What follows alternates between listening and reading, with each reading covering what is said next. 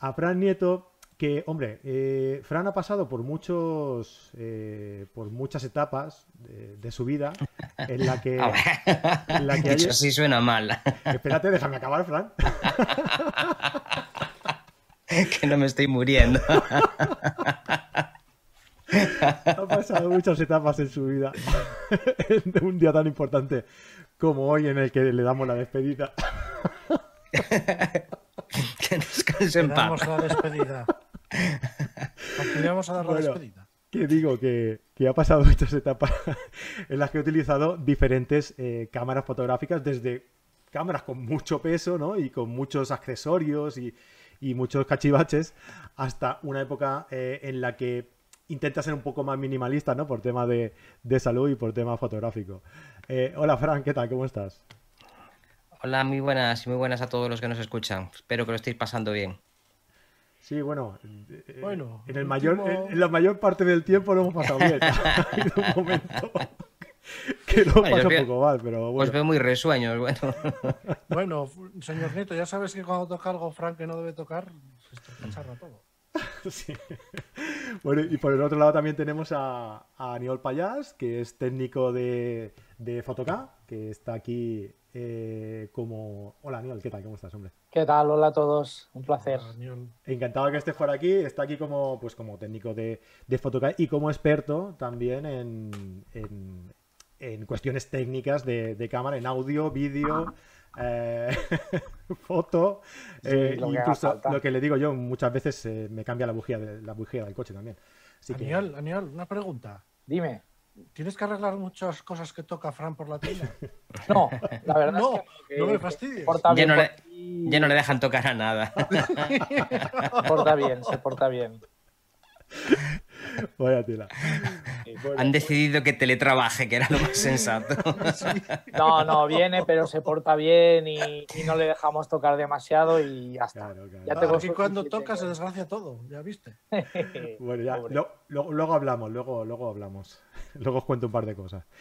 Bueno, oye, pues la idea, la idea aquí hoy, eh, en, este, en esta sección que vamos a tratar ahora, eh, es estar un ratito comentando, pues eso, el, el material que necesitamos a la hora de ir a fotografiar, a, la hora de ir a realizar fotografía de paisaje, ¿no? La idea que haya venido Fran es que Fran explique un poco qué es lo que lleva él, ¿no? El concepto de por qué lleva él un tipo de material y que Aniol nos diga también un poco su punto de vista eh, y nos concrete qué material eh, es el que, el, que podemos, el que podemos llevar, ¿no?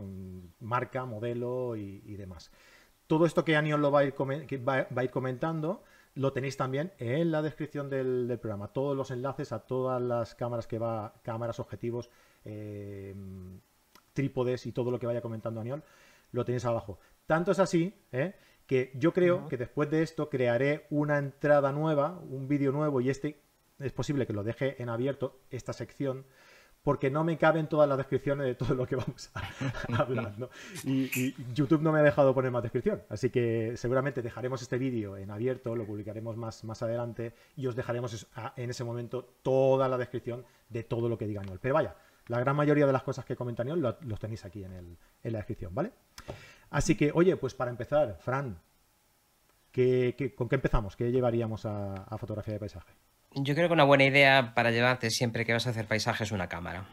Bien, me parece que buena idea, buena punto de partida. Yo, la, cámara, a ver, siempre se ha dicho que la cámara no es importante y desde luego con una, con una película y, y una caja de galletas con un agujerito se pueden hacer fotos.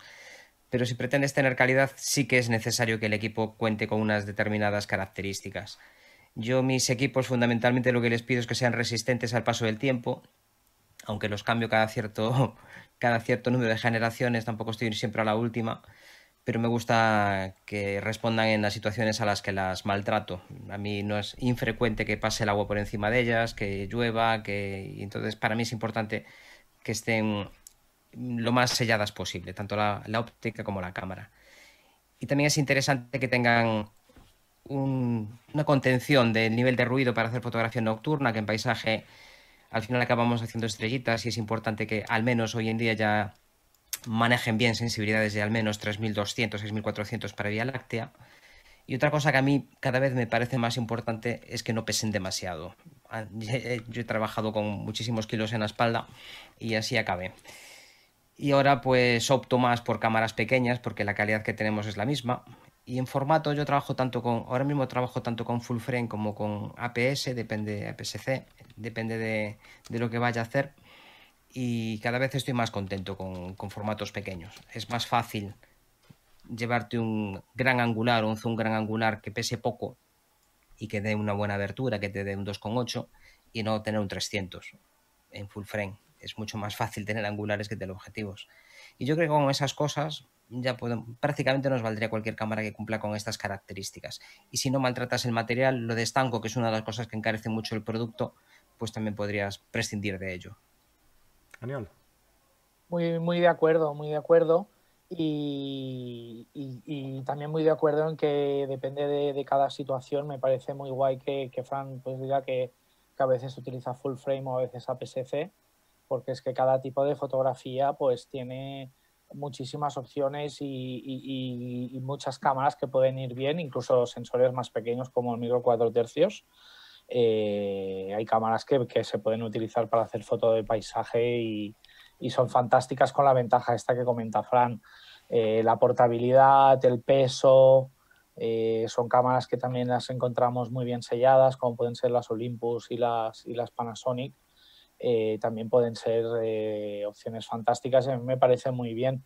Eh, la verdad es que también me gustaría decir a la hora de hablar de cámaras y de objetivos que a veces menos es más. Que yo muchas veces recomiendo para este tipo de fotografía una cámara con menos megapíxeles y quizá más rango dinámico y no tanta, tanta resolución. ¿no? Tengo la impresión que la gente que quiere hacer paisaje o que se quiere iniciar va a buscar los modelos de muchísima resolución, los modelos de Rs o las 5DS o los modelos de 50 megapíxeles o las Z7, hablando de Nikon. Eh, a veces eh, menos es más y yo recomiendo a la gente que pruebe con una cámara mejor con 12 megapíxeles o 16 o 20 megapíxeles eh, que le será más fácil tener más rango dinámico y exponer mejor y conseguir recuperar más información con un sensor con un píxel más grande, con menos, con menos megapíxeles. Ahí está mi, mi, recomendación. Sí, lo del rango dinámico es una cosa que casi nunca valoramos. De hecho, no es nunca un valor que te indique el fabricante. No forma parte de la publicidad de los fabricantes, nunca lo ha sido. Y sin embargo, nos dejamos llevar por ahora mismo por los 50, 60 megapíxeles, que, es una auténtica salvajada, 108 en, en, un móvil. Y en realidad, para la vida diaria, para hacer copias ya, ya, para Internet ya es absolutamente absurdo tener cámaras con esta resolución o con este tamaño de captura, que la resolución es otra cosa. Vamos a ser precisos, que si no de alguno siempre se enfada.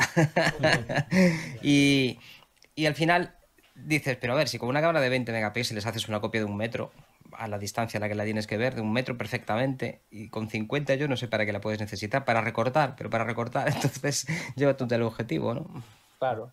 Hablando de teleobjetivos, que, que normalmente cuando hablamos de fotografía de paisaje, yo creo que a todos nos viene en la cabeza eh, un, objetivo angular, ¿no? Normalmente, para, pero, pero puede ser que también nos vaya bien tener otro tipo de, focal eh, para fotografía de paisaje, ¿verdad? Sí, hay el gran mito de que todo tiene que estar nítido y que todo se tiene que hacer con 14 y si tienes un 12 mejor y si tienes un 10 todavía mejor y si tienes un 8 ya que entre todo, que entre todo. Y cuanto más entra más difícil es componer. Y entonces al principio la gente se frustra mucho, un, angular tan extremo obliga a que tengas un primer plano potentísimo porque si no la fotografía se ve tremendamente vacía y compositivamente pues pierde mucho. Sin embargo, con un teleobjetivo medio, incluso con un teleobjetivo ya potente, un 200, un 300 milímetros se pueden hacer muchísimas fotografías llegar a una cascada y hacer un, pues, un arbolito, un arbusto, una flor con la cascada al fondo, o puedes separarte un poco y hacer un trocito de la cascadita y hacer un montón de cosas. Y en muchas situaciones, además, sobre todo en la costa, es que lo que quieres fotografiar está lejos. Es que da igual que tengas un 14 milímetros, que tú, aquello está lejos, sí, coges todo, coges 180 grados, ya, pero es que se ve todo pequeñito, se ve todo diminuto y, no asusta. De hecho, después ves a muchos fotógrafos que se dedican a coger en Photoshop y estirar las montañas porque les quedan achaparradas. Claro, si has utilizado un angular cerquita, que se te achaparran, sepárate y utiliza un tele Y esto es un problema compositivo, en realidad es un problema compositivo. Y la otra historia es que todo tiene que estar nítido. Y a ver, yo utilizo mucho el 2.8 y, y, a veces me gustaría que mi, que mi 70-200 tuviera incluso un, un 1.8 o un 1.4 pero ya sería más pesado también, claro. Al final es un equilibrio, como decía antes, es que a veces hay que hay, cuanto menos equipo lleves, a veces es mejor. Yo recuerdo una frase de Galen Rowell en Luces de Montaña que decía que a veces, este era un, un fotógrafo que se dedicaba a la alta montaña y trabajaba para National, hizo mucho reportaje y, bueno, es uno de mis fotógrafos de referencia. Y comentaba en uno de, de, los libros que leí de él que a veces madrugaba muchísimo y como sabía que no iba a llegar con tiempo suficiente a la cima porque el equipo pesaba mucho, no llevaba nada pero llegaba a tiempo para sentarse y verla. Y es algo que a veces a los fotógrafos se nos está olvidando. Disfrutar de lo que estamos viendo. Estamos tan obsesionados con contarlo, lo voy a llegar y lo voy a poner en internet, en Instagram y, ahora en Twitch y ahora en no sé dónde, y se nos olvida pasarlo bien. Entonces al final, mm, sí, si tienes un 14 a veces lo puedes usar, o un 12 o un 8, sí, lo puedes usar, pero la mayor parte de las fotografías que vemos en exposiciones y demás que se mueven más en el entorno, incluso pasando de los 50 milímetros en muchísimas ocasiones. Coged cualquier revista y ya lo veréis. Claro, los, los, teles tienen esta, esta propiedad de que mantienen muchísimo más la proporción y, y, también nos pueden dar mucho juego porque al tener, al tener más, más posibilidades de jugar con la profundidad de campo, también a nivel compositivo, a veces encontrar y poner una rama en primer plano un poquito desenfocada en una esquina o te puede dar muchos, eh, muchas opciones y muchos puntos de vista distintos y sobre todo acercarnos a lo que nos interesa. A veces un paisaje, lo que, lo que dice Fran, si lo vemos todo tan de lejos y abarcamos tanto espacio, a veces queda como un poco como, vale, pues muy bonito, muy vacío, pero lo que hace primero la gente cuando ve estas fotos es hacer zoom e intentar ver el detalle. Si están las cosas muy lejos, es difícil. Aparte que los angulares tienden a aberrar, todos ellos. Es como pedir un zoom que no te acerque. Eh, pues los angulares todos aberran. Si siempre hablando en equivalencias al paso universal o al full frame, todas las ópticas que estén por debajo de un 24 milímetros todas aberran. Entonces podemos eh, utilizar perfiles de corrección, a veces hay cámaras que la aplican directamente, a veces lo podemos aplicar nosotros a post, pero un poco la gracia del angular también es esta. Y también debemos saber jugar con esto y, lo que estáis hablando hoy todo el día y que habéis remarcado siempre que habláis aquí en carrete de fotografía de paisaje que yo os voy siguiendo, es importante esto, la composición y superponer algo que tenga algo de interés en el primer plano porque es que si no con los angulares enseguida te aburres mucho. Es que una fotografía de paisaje en realidad es un primer plano bonito con un fondo interesante. El resto es todo cuento. Es que el resto es que son todas iguales. Hacemos todas las fotografías es lo mismo. Primer plano y un fondo bonito. Primer plano y un fondo bonito. A veces estás un cuarto de hora buscando el primer plano. Y, sin perder el fondo, ¿no? A veces tienes que andar buscando porque todas las fotos son iguales. Sin embargo, un teleobjetivo es que te deja, por un lado te deja extraer parte del paisaje y llevártelo contigo y por otro te deja abstraer también, las dos cosas que son muy importantes. Y en paisajes que falta mucha abstracción, la gente solemos ser muy documentalistas y en eso me incluyo, ¿eh? que yo soy muy documentalista y quiero llevarme lo, que he visto o intentarlo al menos, pero nos falta que, haya más gente pues que haga con el paisaje lo que hemos visto antes con pues lo que hacía con las setas, que este, este nivel que en macro llevamos ya mucho tiempo jugando con este nivel de pues de cuento de hadas, quizá, ¿no? Pues nos falta llevarlo al paisaje. Y en esto a veces nos ayudan incluso determinadas ópticas antiguas que no están tan bien corregidas y que funcionan muy bien. Ahora estamos todos con la obsesión de lo, de lo moderno y, y, está muy bien porque te aporta muchísimas cosas que, y sobre todo en calidad. Pero a veces conviene olvidarse de todo esto, comprarte una lente barata y jugar con ella, a ver qué le puede sacar de ello, a ver qué puedo sacar de aquí. Hacer de la necesidad virtud y a veces salen cosas guapas. Es un consejo que creo que puede servir a alguna gente. Yo aprovecho ya que estamos hablando de cámaras para, para recomendar algunos modelos eh, que además no son los modelos que, que son última novedad, aunque alguna comentaré porque también habrá alguien que quiera lo último de lo último, pero que son modelos que llevan ya un tiempo en el mercado, que son contrastadas cámaras que son muy buenas. Tenemos de todas las marcas, podemos hacer buenas fotos con, todo, con cámaras de todos los modelos, incluso Jesús nos ha demostrado que se pueden hacer fotos brutales con los teléfonos también hoy en día, o sea que, eh, por ejemplo, la EOS RP, que es una cámara full frame, modelo de introducción que fue la hermana pequeña de la EOS R cuando salieron, es una cámara brutal para, con mucho rango dinámico, que da un color fantástico directo desde cámara, incluso en los JPGs, para los que no se quieran liar con los RAWs. Eh, y es una cámara muy asequible, sensor grande, una opción muy buena, una opción muy buena. Eh, para los que no se quieran ir al full frame, que siempre las ópticas son más caras, los accesorios, los filtros, tal, modelos de introducción a partir de la 250D, modelos que tenemos a partir de 500, 600 euros, eh, podemos hacer unas fotos, fotos maravillosas. Eh, con Nikon igual. Nikon, por ejemplo, tiene una cámara que aquí al amigo Fran le sonará, que es la Nikon D750, que ahora está a un precio Buena cámara. muy bueno y que es una cámara fantástica. Es una full frame que, vamos, que un montón de fotógrafos, eh, ya no solo de paisaje, sino de social, gente que hace bodas, que hace retratos, que hace muchos años que la usan y es una cámara fiable y que da un resultado y una calidad excelente. Eh, yo apostaría por la novedad, por ejemplo, hablando de Nikon, con las Z6 y la Z6 II ahora es una cámara con un rango dinámico.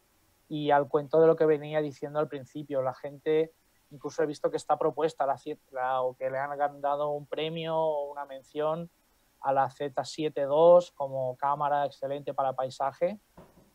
Yo recomiendo siempre lo que decía antes, menos megapíxeles y yo recomendaría antes una Z6 y si queremos hacer una impresión muy grande, pues tenemos otras maneras de hacerla. Se puede hacer un stitching, se pueden hacer múltiples exposiciones y conseguir un tamaño de archivo grande si se tienen cuatro recursillos y nos lo miramos un poquito. Y Fuji, mira, ahora se estamos liquidando en Fuji las XT30. El único requisito que no cumple la XT30 es quizá el sellado. Pero bueno, yo he usado la 20 foto de nocturna en sitios con mucha humedad, por ahí por cerca de Bañolas, por donde fotografía Tino y si cuidamos la cámara y luego nos encargamos de hacerle un buen mantenimiento, secarla y cambiar las ópticas donde debemos cambiarla, ¿no? en la intemperie y tal, es una cámara que da un rango dinámico brutal y un color precioso y un precio súper asequible. Eh, Sony también, Sony tiene modelos desde las A7, eh, que son las full frame, pero las Alpha 6000 son opciones fantásticas también.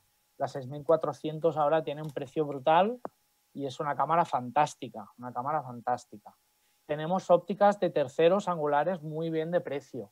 Nos podemos ir a angulares que está sacando Samyang, que está sacando Sigma, que están sacando fabricantes con bayonetas nativas para Canon, Nikon, Sony y que son ópticas fantásticas. Eh, sí que hay ópticas mejores, pero por mucho más dinero. Para empezar, a veces no hace falta romper la banca y tenemos opciones muy asequibles os he puesto algunos enlaces de estas ópticas, las Tokina, por ejemplo, que son unas ópticas míticas de todos los que hemos empezado a hacer angulares y paisajes y nocturnas, eh, pues hemos visto esas ópticas como una manera de introducirnos al, al, sistema de fotos, apostar por ellas, porque también están sacando diseños nuevos y para, para cámaras y monturas nuevas que son ópticas muy chulas y con una relación calidad-precio muy buena. Eh, bueno, y luego yo también, para no enrollarme, y porque si no, yo sé que si no me corta y me enrollo un montón, hablaría también que me parece súper importante tanto de trípodes como de filtros. Eh, os cedo la palabra a ver qué vosotros qué, qué opináis que, o qué os parece mejor. Bueno, en trípodes básicamente hay, hay, dos grandes bandos, como antes había entre Nikon y Canon. Está el abanderado por Jesús, que utiliza trípodes de aluminio, y yo que utilizo lo que, lo que necesite. Yo tengo demasiados trastos en, en, el desván y yo fundamentalmente cuando voy a pasear, yo trípodes de carbono debo tener tres y trípodes de aluminio tres o cuatro también. Entonces si voy a meterlo en el agua, llevo trípodes de aluminio siempre, si, sobre todo si es agua salada porque el problema de los trípodes de carbono es que van roscados todos y como lo metas en el agua tienes que andar limpiándolo y como lo metas en arena se puede montar un lío de cuidado con, la, con, las roscas, es complicadillo, son más delicados. Ahora, si voy a caminar y me llevo un equipo pequeño, me llevo la Fuji, es que me llevo siempre un trípode, un Feisol que tengo, que pesa un kilo con, con rótula y que prácticamente me arregla casi todos los problemas excepto los de macro. La diferencia entre caminar durante seis o siete horas, yo cuando, cuando voy al monte no, no hago fotos cerca del coche, ahí hay la gran diferencia que tengo con Jesús, que, que caminamos mucho y bueno, mucho, antes caminábamos más todavía, pero bueno, que igual te pasas cinco o seis horas dando vueltas y que como te lleves un trípode de, más de dos kilos en la mano es, es un sufrimiento atroz, acabas reventado. Yo recuerdo que cuando era jovencito, con 18 o 20 años, llevaba 15, 20 kilos de, material entre la comida y demás, y material fotográfico, y una vez que subí hasta la cola de caballo en Ordesa, a la vuelta me di cuenta que no tenía ganas de hacer fotos, pero, pero ninguna, estaba reventado, literalmente reventado. El camino no es muy largo, pero yo estaba, iba muy cargado, demasiado cargado, y encima te agachas a mirar las flores, te, subes, estás todo el rato mm, tirado por el suelo y al final estuve fuera de 14 o 15 horas dando vueltas con la fotografía y al día siguiente decidí no llevarme nada más que un 60 macro y la cámara porque estaba totalmente agotado. Y hice fotos al ir al volver, hice muchas más fotos y llegué a más sitios. Ahí descubrí lo mismo que decía antes de Galen Rowell, que a veces hay que ir ligero para poder hacer fotografías. Y de los filtros, si quieres, hablamos más tarde. Yo en trípodes, la verdad que eh, pasa como con, con, la mochila, que necesitas más de una. En realidad la fotografía, según lo que vayas a hacer y si abarcas demasiadas disciplinas, como es mi caso, que me gustan demasiadas cosas, te obliga a tener más de un trípode. Es igual que tienes más de un objetivo, necesitamos más de un trípode. Yo, yo la recomendación que haría a la gente, porque también me lo encuentro mucho, es que si tenemos un conjunto de cámara angular o teleobjetivo, cámara óptica, que pesa un kilo y medio, no nos vayamos a la rótula que aguanta un kilo y medio o dos kilos, ¿vale? porque las rótulas siempre tienen unos márgenes y unas tolerancias. Entonces, si tenemos un equipo que pesa un kilo y medio, pues mejor que no vayamos a la, la rótula que aguanta tres kilos, que no queda que aguanta dos. Porque si queremos hacer fotos de larga exposición, porque queremos eh, tener profundidad de campo o queremos conseguir efectos de espejos con el agua, con una cascada, eh, lo que necesitamos es que la cámara se quede bien sujeta y no se mueve y no quede entrepidadas las fotos. Muchas veces, muchas veces nos viene gente con fotos muy buenas, es que la cámara no enfoca, es que el objetivo no va bien, es que el estabilizador no sé qué. No, las fotos están movidas. Es un problema del trípode, hay que apretarlo bien y buscarse un equipo que aguante bien. Ya luego, mm, fibra de carbono o aluminio, estoy de acuerdo que eso ya va a gustos y depende de dónde vayamos. La fibra de carbono es mucho más ligera, pero también es más delicada, con un golpe seco se parte. En cambio, el aluminio pues, se dobla o se abolla. Eh, pero claro, si tenemos que andar 4, 5, 6 horas por el monte con un trípode que pesa 2 o 3 kilos de aluminio, pues es posible que nos acordemos y que lo que diga Fran, lo que dice Fran, que cuando llegues pues ya no tengas ganas de hacer fotos, sino lo que tengas ganas es de volver y meterte en la cama. Así que completamente de acuerdo que cada circunstancia o cada tipo de fotógrafo pues requeriría un trípode distinto. Muy de acuerdo. Sí, el problema del carbono es que si más que el golpe es difícil que rompa. El problema es cuando torsiona, cuando lo metes en un sitio y tú avanzas. Le pasa mucho también a los palos de trekking, que los de aluminio lo puedes doblar, lo metes, se te engancha, por ejemplo, entre dos piedras, tú sigues avanzando y, tienden a partir. La torsión la aguanta muy mal. Un golpe mmm, puede astillar, pero eh, si un golpe mm, astilla un trípode de carbono, va a bollar lo suficiente el trípode de aluminio como para que no entre en la pata. Te, vas a tener que cambiar la sección igual. Mm. Y el otro gran mito es que, que atraen la electricidad de los rayos, que no sé dónde salió eso una cosa ahí impresionante porque el carbono no es aislante. Lo que puede atraer el, rayo es el aluminio, que es un excelente conductor. las líneas de alta tensión son de aluminio. Bueno, aparte por el peso también, ¿no? Mejor, eh, mejor serían de plata o de oro, pero claro, sería un poco más caro. Al final, yo creo que hay que tener más de un trípode, según lo que vayas a hacer. Y desde luego, en algunas condiciones, sobre todo si eres poco cuidadoso, el de aluminio resulta muy interesante. Y de rótulas, que no hemos hablado, que también es la otra parte importante, creo que las rótulas de bola a día de hoy superan ampliamente a, las 3D. Y, no compréis una rótula de vídeo para hacer fotografía, porque es un problema ponerlas en vertical. Y si tenéis una zapata en L, que no sé si quieres podemos hablar un poco de ellas, porque son muy interesantes. Mm. La cámara, cuando la quieres girar, tienes que rotar el trípode y en vez de estar en el centro del trípode, pues está en un lado, lo cual tienes que andar poniendo la pata para que no te caiga y estas cosas.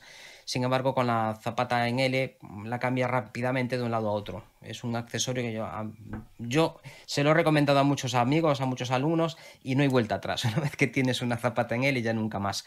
Y los enganches tipo Arca Swiss a día de hoy es una cantidad de accesorios brutal lo que tenemos, sobre todo para hacer panorámicas y para hacer muchas cosas con un riel de, desplazamiento de, para encontrar el el punto de no paralaje y puedes hacer muchas cosas. Lo que decías que aunque no tengas muchos megas, mm, puedes ir apilando fotografías si es que necesitas una copia para algo y eh, para algo muy grande, para un cartel, que tampoco, las vallas publicitarias tampoco tienen muchos megas. Si son muy grandes, se ven desde más lejos.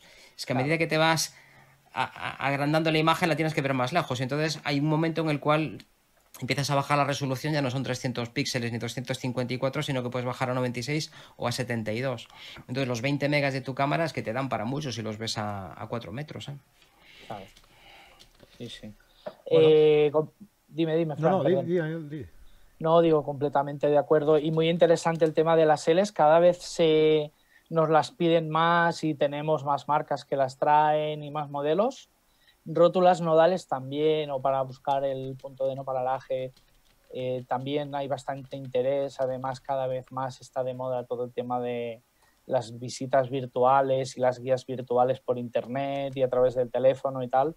O sea que son muchísimos los fotógrafos que aplican las técnicas, sobre todo de, a nivel de buscar la hiperfocal, que se han desarrollado y que son más conocidas para el tema de la fotografía de paisaje y se aplican para el tema de interiorismo, fotos de arquitectura. Eh, la verdad que sí, es muy cómodo, es muy cómodo. Eh, las Ls, hay muchas marcas que las llevan eh, con distintos grados de mecanizados y precios. Ahí está también la diferencia, o si son de una sola pieza o no son de una sola pieza. Las hay compatibles con sistemas de trípode que no son Arca Swiss, aunque son más caras. Yo creo que aquí si algún fabricante atacara este nicho se, hincharían a vender Ls de estas, hmm. pero las de Arca Swiss son muy cómodas. Incluso ahora hay muchas cámaras que tienen cage, son estas jaulas que, que, son para montarles accesorios y para vestirlas de micrófonos, paneles de LED, eh, viseras para la gente que hace macro o también puntos de luz de flash un montón de protectores de tirones de los cables para que no se nos desconecten del ordenador o para conectar HDMI a un monitor y poder verlo mejor y componer mejor. Eh, muchos de estos cage ya son compatibles también y sirven como L para los trípodes Arca Swiss, cosa que creo que está súper bien pensado y es súper útil. Muy bien, creo que queríais hablar también de filtros, ¿no? Sí, los filtros son la otra parte del fotógrafo de paisaje que una vez que los descubres no hay, ya no hay vuelta atrás. Yo creo que la pregunta, la, pregunta más frecuente de esto es circulares o cuadrados, ¿no? Hay, dos grandes grupos. yo, creo que depende del sistema y del tipo de filtro, mm, Y de lo que busquemos. En algunos casos es imprescindible que sean cuadrados porque simplemente no puedes ponerlos redondos. Con algunos objetivos, por ejemplo con los Olympus, que están muy chulos, los angulares extremos de Olympus son muy pequeñitos, son casi más pequeños que la tapa de un objetivo mío, por Dios. Es una maravilla ese sistema. Pero claro, el problema es que son tan, las lentes son esféricas y necesitas adaptadores. Al final acabas como el 1424 de Nikon, que es una maravilla de óptica y posiblemente el mejor 24 jamás fabricado, pero que te obligaba a llevar filtros que eran como un folio, por Dios, necesitabas lo que te ahorrabas en una cosa, lo usabas en llevarte ahí a otra mochila para llevar los filtros.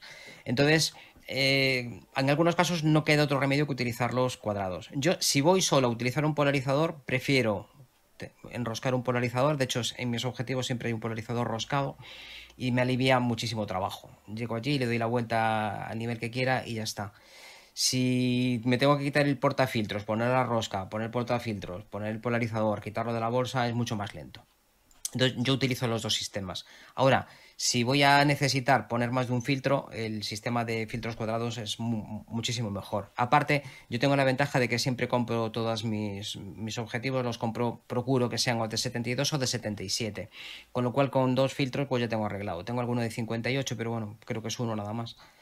Pero yo polarizadores los he comprado de todos los diámetros. Los tengo de 82, los tengo de 52, los tengo de 67, tengo un montón de ellos. Si te quieres ahorrar mm, todas estas compras, es más fácil que te compres un sistema de filtros pues como el de Lucroid, que creo que es uno de los mejores que tenemos.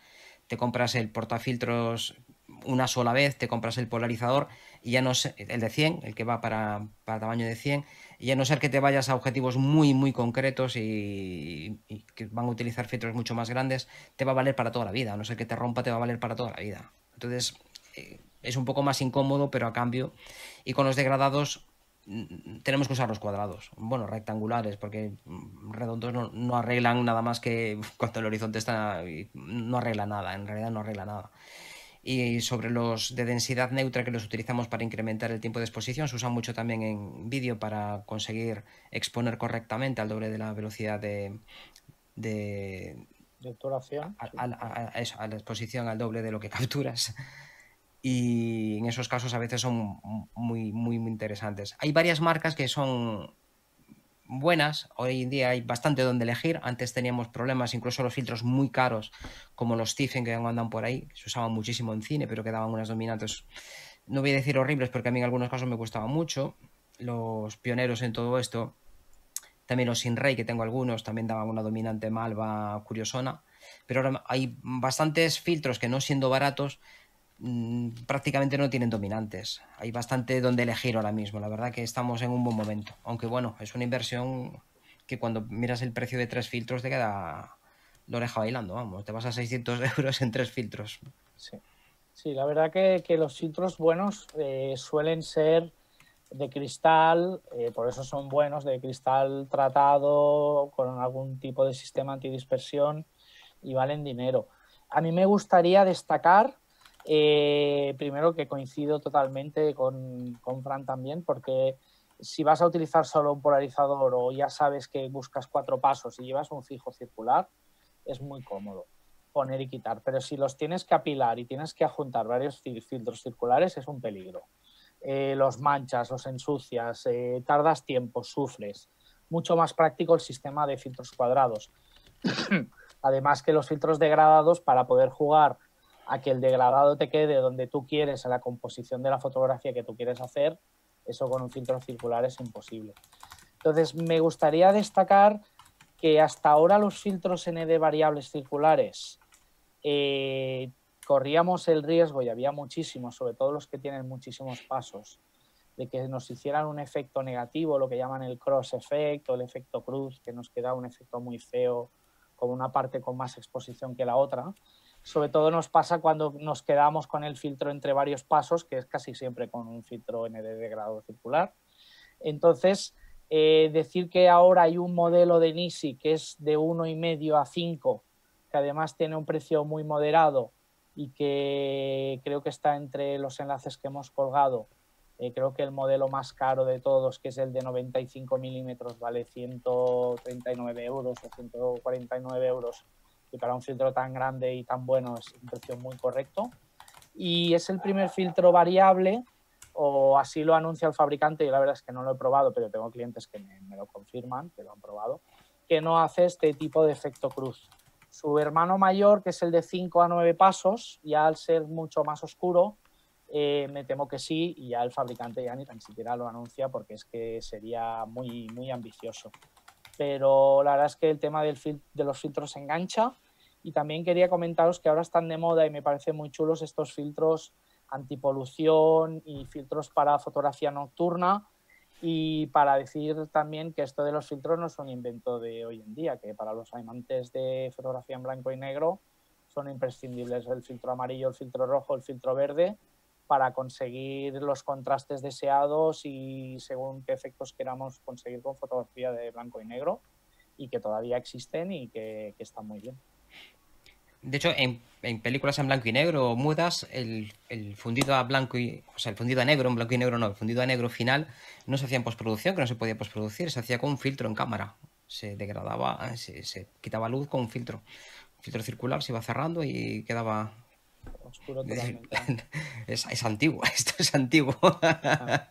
Realmente muy antiguo. Luego hay otro tipo de filtros que no hemos hablado de ellos, que son los que se ponen en la parte anterior del, filtro, que son pequeñitos y también son una opción interesante, sobre todo en, en, los de densidad neutra. En los degradados, por ahora, claro, no lo puedes mover. Tendrías, eh, pero en, otras, en otras cosas son muchísimo más baratos y si lo vas a tener puesto todo el rato, pues no es ningún problema. Hay algunos que son un poco difíciles de sacar, incluso hay otros que van dentro del propio sistema de la cámara, van dentro del cuerpo de la cámara encima del sensor que ahí ya da un poco más de cosa, creo que andar tocando, pero bueno, es un campo que creo que ahora mismo hay solo un fabricante que yo conozca y creo que en, poco tiempo creo que habrá bastantes más fabricantes que se animen porque ahí permites tener menos aberraciones por culpa de la separación, que allá lejos es más fácil equivocarse en un filtro así de grande que en una cosita pequeñita, es más fácil pulir una cosa pequeña que una grande. Y claro, los precios son muchísimo más baratos y la facilidad para llevarlos, entre llevarte una cajita con 50 filtros que parece una tarjeta de crédito de ese tamaño o llevarte la carpeta con los otros, hay mucha diferencia, sobre todo con los filtros angulares extremos, creo que es un gran avance. Sí. Ahora están saliendo también algunos adaptadores de bayoneta que llevan un portafiltros dentro, que está bien. Canon tiene uno para DF a RF eh, hay uno con una opción de filtro ND y otro con polarizador. Y como muy bien dices, hay angulares como el 1530 de Tamron, el 1428 de Canon, que tienen sistemas de portafiltro incorporados en la propia bayoneta. Es difícil encontrar estos filtros. Conozco a mucha gente que se los, que se los fabrican a partir de... compran cartulinas, plásticos y las recortan a medida para colocarlos allí y conseguir efectos creativos, dominantes de color o correcciones de, color. A veces incluso le, colocan un CTO, un, corrector de temperatura de color y es muy interesante. La verdad que sí. Incluso estos sistemas nuevos con, el polarizador tienen una rueda afuera que nos permiten conseguir el punto de, polarización que nosotros queremos y son muy chulos. Sí, entre los polarizadores también es interesante destacar que ni todos polarizan lo mismo, ni todos quitan el mismo número de puntos. Hay algunos polarizadores de 1, otros de 2, 2,5, y medio, incluso algunos hasta 3 puntos, y el nivel de polarización es diferente y conviene también adquirir alguno que, vaya bien, que quite poca luz y que polarice mucho, claro, después ya verás tú en qué punto lo dejas, que no siempre tenemos que poner los polarizadores ahí a, quitarlo todo, que después te quedan unos azules en el cielo que son dramáticos, de, demasiado dramáticos y pues hay que aclarar y te sale ruido. Sí, efectivamente. Cuanto más angular, menos polariza también. Claro. El problema del... El, problema de los objetivos angulares con, con los polarizadores es que si sabemos que la máxima polarización se produce a 90 grados del sol. Si tú pillas 180, 80, pues en algún lado va a tener una máxima polarización que va a degradar hacia un lado y hacia otro. Entonces te quedan unas cosas, lo que decías antes de, los filtros de densidad neutra variable que dan un problema en X, es porque en realidad son dos polarizadores en una misma construcción, uno polariza para un lado y otro para el otro. Entonces, si los dos están en, es una rejilla, en realidad un polarizador es una rejilla, y si están los dos así, dejan pasar la luz. A medida que lo vas cruzando, dejan pasar muy poquita luz. Pero claro, uno polariza el cielo por un lado y otro lo polariza por el otro. Si estamos disparando hacia el sol, no vas a tener ese problema porque prácticamente va a haber muy poca luz polarizada, pero si estás justo con el sol muy alto, el horizonte lo vas a tener, mm, pero una cosa rarísima. Depende, eh, también estos este, este, tipo de polarización se da muy mal en los reflejos en el agua, que hacen unas, cosas así, mm, no sé, una, cosa rarísima. Pero bueno, en general para vídeos que se usan muchísimo, porque habitualmente no, no tiras hacia arriba, para social y cosas de estas normalmente coges un poquito de cielo, pero en paisaje la cosa se complica, sobre todo en angulares muy extremos. Mi recomendación siempre es, si necesitas la polarización, por ejemplo, en un bosque, porque en la parte de abajo sí que tienes verdes y tienes brillos en el agua y estas cosas, es que hagas una foto polarizada y otra sin polarizar. Y ya el cielo ya lo oscurecerás en procesado, porque es mucho más homogéneo. Chicos, ¿Tenéis alguna cosa más preparada o queréis que, queréis que eh, contestemos un par de preguntas porque vamos un poquito justito de tiempo? Yo preparado no tenía nada, pero si quieres lo preparo. Yo, yo mentiría, pero yo creo que hemos hablado de lo más importante y prefiero que la gente pueda preguntar, que es lo guay de aquí, de tener interacción con todo el mundo. Venga, pues hacemos, hacemos un par de, preguntas, ¿vale? vamos a ver. Fran, eh, Fran, es una máquina. Hace... Mientras, va explicando, va, escribiendo. Venga, Jesús, dile, dale tú. Mira, Azmiflix 2014 nos preguntó cuando estabais hablando de cámaras y de la Sony Alpha 7R4, ¿qué pensáis? A ver, es una cámara que yo cuando la usé por primera vez, cuando leí los, los especificaciones y vi tantas, tantos megapíxeles, pensé, esto mm, tendrá una resolución brutal, pero perderá por otro lado. Eh, la verdad es que a mí me parece alucinante. No sé cómo lo han hecho los de Sony para conseguir una cámara con 64 megapíxeles, creo que son, la R4, y tener este rango dinámico tan bestial. La verdad es que es un sensor brutal, este sensor que lleva la R4.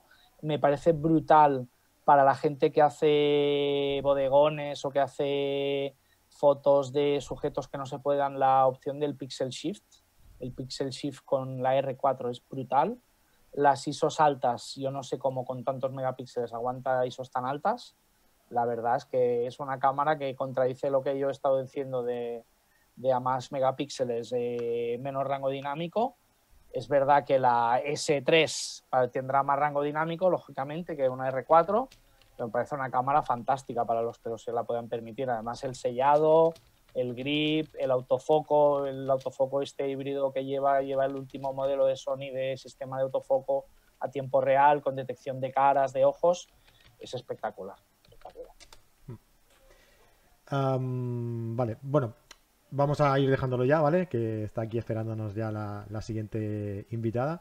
Nada más eh, deciros que, ya aprovecho, ya que está Aniol aquí, ya ha estado comentando eh, pues eh, opciones a modelos de cámaras, a objetivos, a, todo esto, que tal y como os he comentado eh, antes, estamos llevando a cabo una...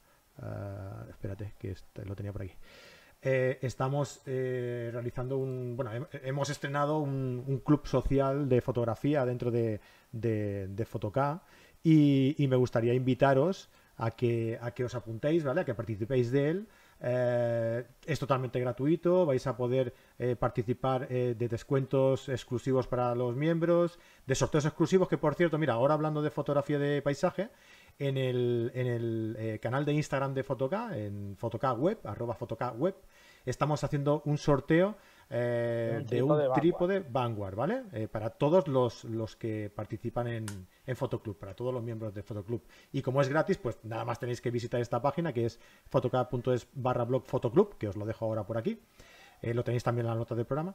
Y pues daros de alta y, ya está. Podéis beneficiaros de todo esto, de estos descuentos, de esos sorteos, de formación, de aprender a usar tu cámara, de guías sobre configuración del enfoque para todas las marcas, ah, de ah, un vale de 20 euros nada más eh, entrar en Fotoclub, que lo podréis eh, canjear por cualquier compra eh, superior a 100 euros. Así que, pues bueno, yo creo que es algo que, debéis aprovechar y, os invito a que, a que lo hagáis, ¿vale? Uh, Aniol, muchísimas gracias por, echarnos un, cable aquí para hablarnos sobre... A vosotros por tenerme y un placer enorme estar con estos cracks de la fotografía, que yo no estoy al nivel. Venga, hombre, modesto. Y es un placer siempre y la verdad es que os he estado siguiendo desde las dos y están todos los contenidos fantásticos.